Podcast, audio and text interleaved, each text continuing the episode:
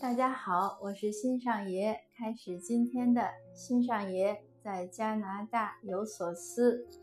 呃，我在努力的提高声音说话，实在是有一点累。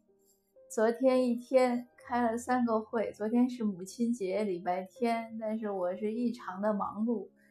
呃，有两个呢，都是反我们，就是为了抗议这边种种族歧视的现象的一些相关的会，还有一个呢是谈教育的。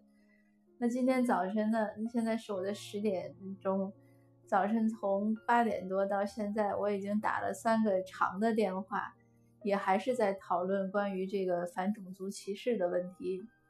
所以说到现在呢，是真的有点筋疲力尽了。我这个说话一多了就没劲儿了，嗯，那今天想和您分享的是什么问题呢？呃，其实也是和昨天的这三个会有关的一些感想，就是我们的家长呢，作为成年人，我们这些家长，呃，在教育孩子方面呢，都是严于利孩子，就是我觉得我们在教育孩子都是严于利那个利人。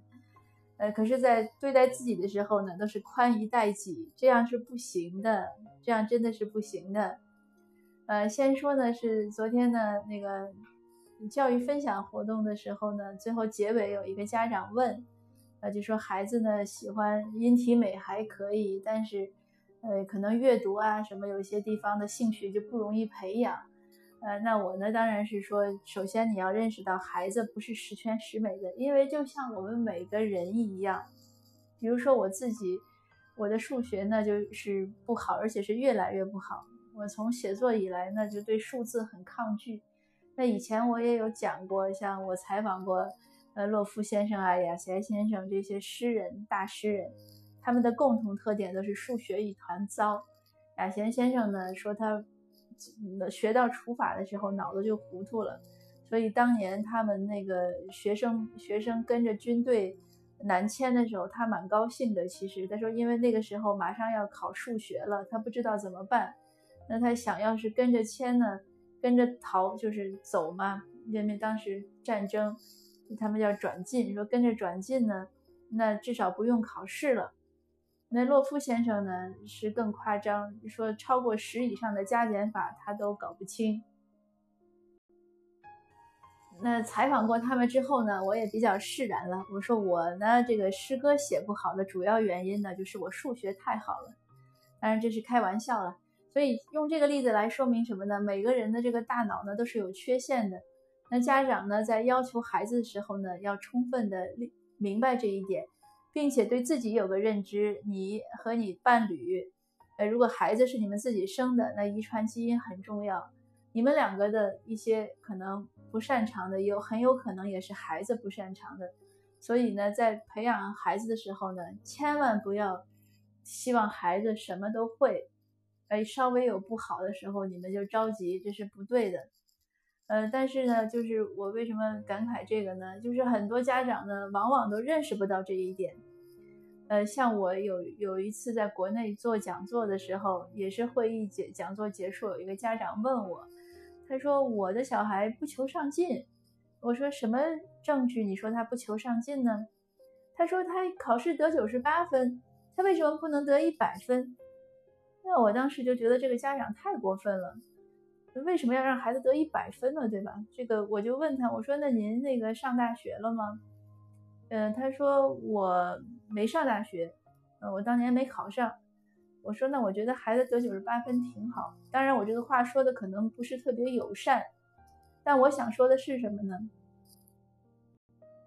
我也不是说你是清华北大的或者你是哈佛斯坦福的，你就可以呃要求你的孩子一定得一百分，不是这个意思。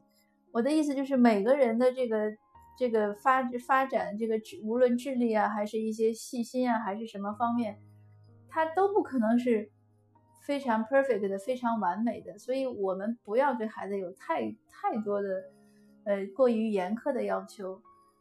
可是呢，我们应该对自己要求严一点。但是很多家长呢，一到自己身上呢，我就用“怂”这个词，这个就是就是这个北方词，就是就是。完全放弃了，怎么讲呢？比如说，我最近对这个事情尤其感受深。最近呢，因为我前面也有分享过，就是这个北美社会其实不止北美，应该全球都有这个一些种族歧视的问题，尤其是针对华裔，就是我管它叫新冠歧视。那也可以理解，就是因为疫情呢，让全世界经济停摆，很多人呢家破人亡，受到一些损害，或者他就是没有特别实质性的损害，他被禁足在家两个月，他肯定也很烦躁。那人呢？作为人都有很多缺缺点嘛，其中一个最大的毛病就是容易找出系统，就是会一定要让坏情绪有一个发泄，这个也是人之常情。那在这样的情况下呢，再有一些政客很不负责的，比如说甩锅呀，或者是嗯搞一些阴谋论呀，就很容易让让海外的华裔受到影响。那现在在加拿大呢，很明显针对。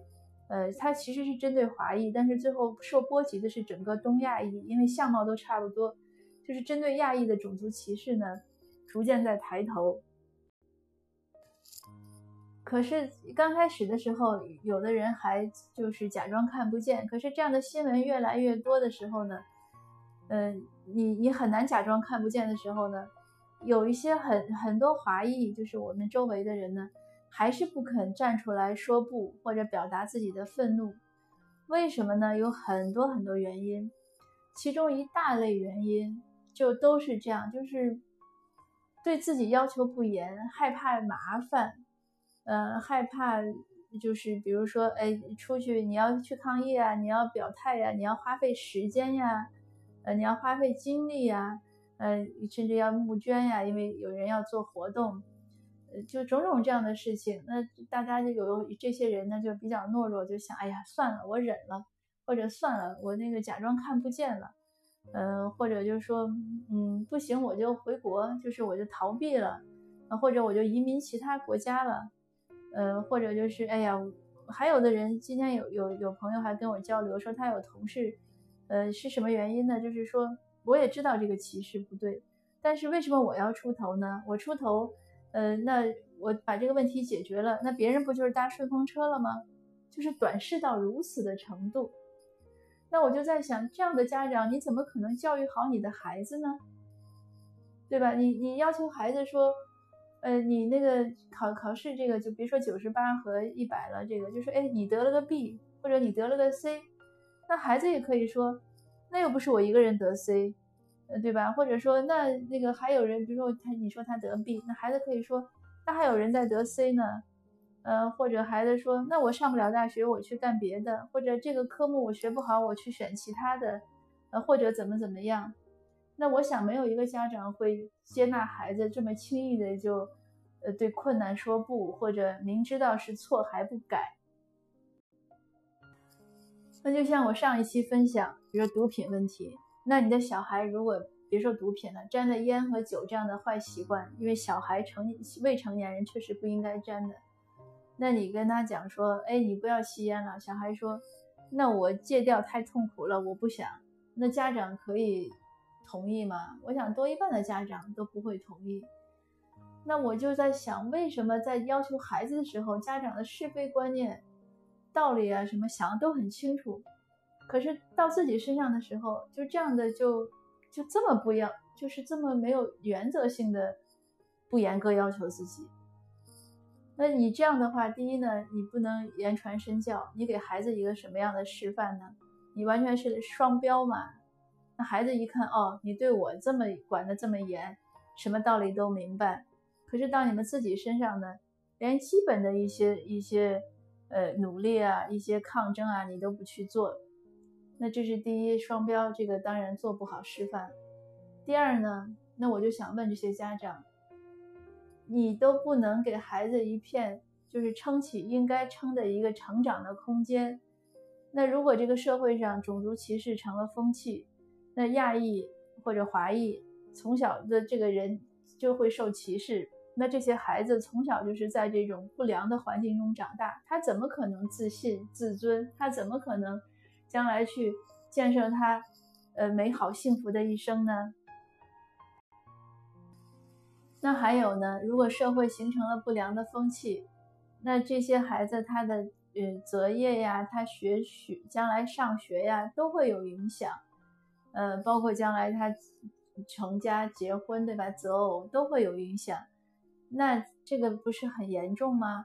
那为什么看到这种未来有可能的风险这么巨大的危机，我们就现在不去解决呢？你要等着这个事情一点点恶化呢？